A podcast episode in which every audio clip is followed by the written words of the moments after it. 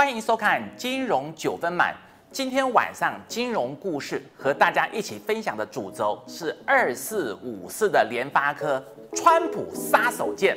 八月十八号，联发科杀到跌停板。那么杀到跌停板的联发科，接下来怎么看？今晚的节目非常的重要，也是非常的精彩。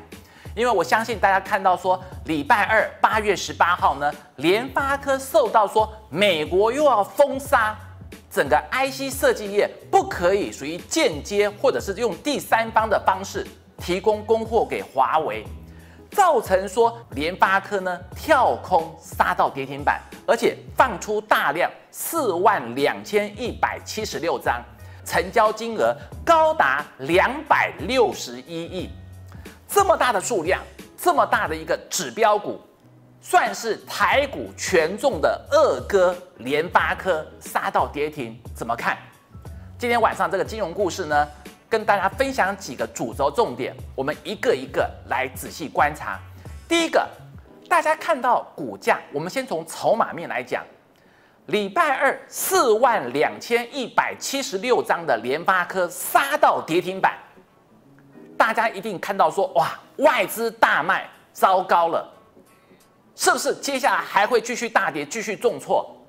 我跟各位讲，第一个筹码面的因素，你先仔细看一看，外资在礼拜一八月十七号的时候呢，外资持有一百零四万五千九百五十一张，持有的张数比重高达六十五点八三 percent。那么持有这么高的数量比例，你想想看，外资就算礼拜二四万两千张，外资卖了很多，外资是不是还有一百万张以上？那第一个筹码面的因素，就算外资在这个礼拜，比方说礼拜二、礼拜三，外资继续调节联发科，你估计估计，外资大概至少一百万张左右的持股跑不掉。想跑也没有办法跑那么多啦，是说真的。所以第一个重点，你不要看到礼拜二跌停板就心慌，马上就跟着追杀，小心他又会跟你做价差。不用担心外资调节之后就看坏联发科，不会。好，我这个方向我很肯定的告诉大家，不要看到跌停板又很害怕去做追杀的动作。那第二个，我们讲基本面。基本面，大家还记不记得我们金融九分满的第一集？金融九分满第一集五月二十九号。如果说好朋友你忘记了，回头去看一看我们金融九分满的第一集五月二十九号的节目。当时我们说看好联发科最主要的因素，川普封杀华为，华为的市占率一定会降。现在在第三季、第四季，可能影响数字还不会这么快，是因为华为它买了多少八千亿新台币的晶片库存，它还可以撑一下，没问题。但是就中长期的趋势呢，接下来华为在明年第一季以后，它的市占率一定会降。这样的情况之下，想想看，大陆第二名的 VIVO，第三名的 OPPO，第四名的小米。是不是二三四名的手机厂商，它的市占率就会提高？第二名的 VIVO，第四名的这个属于小米，它的晶片就是采用联发科的晶片。那相对的，在中期、长期的趋势之下，是不是大陆手机业如果华为的比重受到川普打压之下，川普的杀手锏也是不准第三方的 IC 设计呢提供给华为的话？那第二名、第三名、第四名的手机厂商获利，谁有机会？还是联发科。所以你会发现说，如果就整个五 G 的手机晶片，是不是回过头来，联发科还是受惠？这是第二个主题重点。你回到基本面，联发科我们在之前就跟各位讲过，华为被川普现在八月十八号的一个杀手锏呢，打到了联发科，打到了 IC 设计。会跌，但是我可以跟你很肯定的讲，这些联发科、这些 IC 设计股，法人持股很多，你不要看到利空追杀，反而等到止跌反弹上来，你想调节再来调节。那空手的投资朋友呢？你如果想低阶的，记得这个礼拜真的跌下来，你要抢短的低点，不要再破底。没有破底的话，那相对短线的低点，你做短线的价差可期。好，有这种价差可以获利。那如果说是持有的投资朋友呢，手上有多单的，等反弹上来，你想做调节再做调节。我的观点，外资持有联发科一百万张以上，外资甚至包含政府的控盘手，联发科这种指数的权重二哥，不会随便乱杀低。会有反弹的机会，你要卖的，趁着反弹上来再做调节。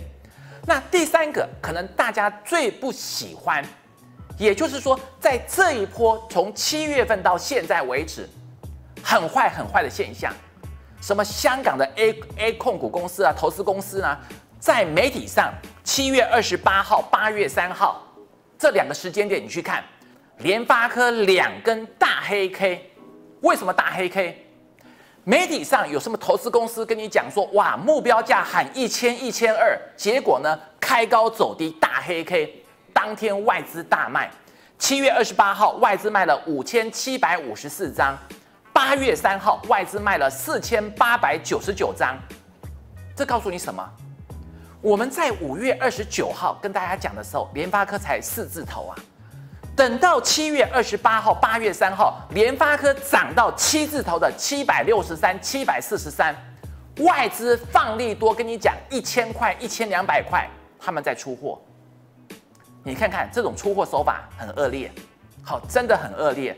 相对你回头看一下，七月份外资卖了一万八千两百七十四张，八月份到十七号为止，外资半个月也卖了七千一百一十二张。那八月十八号，外资继续卖，大家当然会害怕。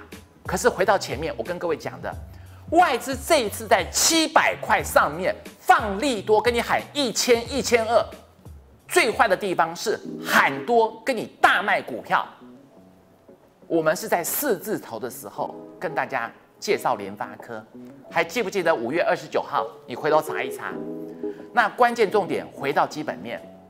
台湾在现在有很多 ETF，五 G 的 ETF，不管是硬体的还是五 G 相关投资的，现在很多的五 G ETF 最重要的两档股票，哪两档？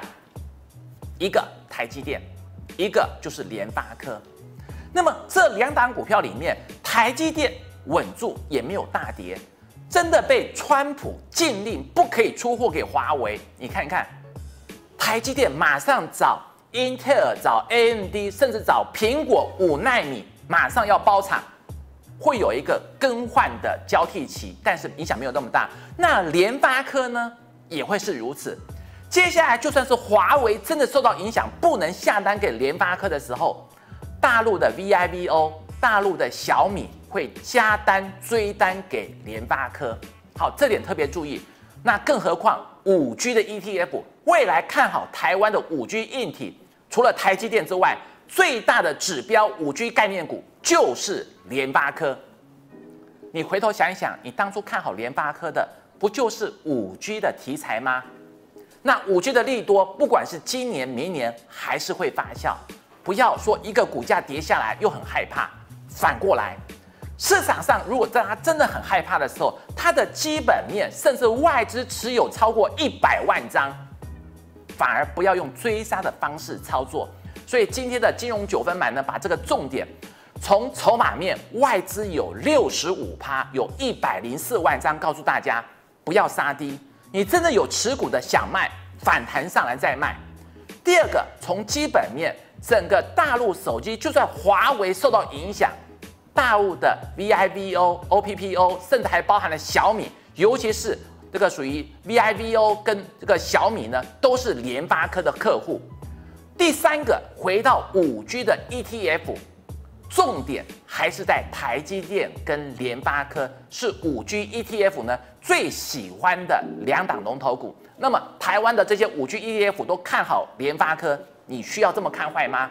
所以操作节奏上，反而真正可以趁低跌下来，想抢短的，记得。低点你要抓低点的话，低点不要破底，短线设一个停损点、停利点。同时呢，手上有持股的投资朋友，记得反弹上来有补缺口的时候，要顺势去做一个调节。那么这些筹码面，我认为会整理一段期间，把这些重点，今天透过这个金融九分满跟大家一起分享。如果说好朋友你手上有任何的持股问题，甚至包含了联发科的问题呢，都可以在我晚上八点到九点的时候跟大家直接的来做说明。那今天晚上，如果说好朋友喜欢我的金融九分满，不要忘记哦，按赞、订阅、加分享，还要开启小铃铛。我们金融九分满，下次见。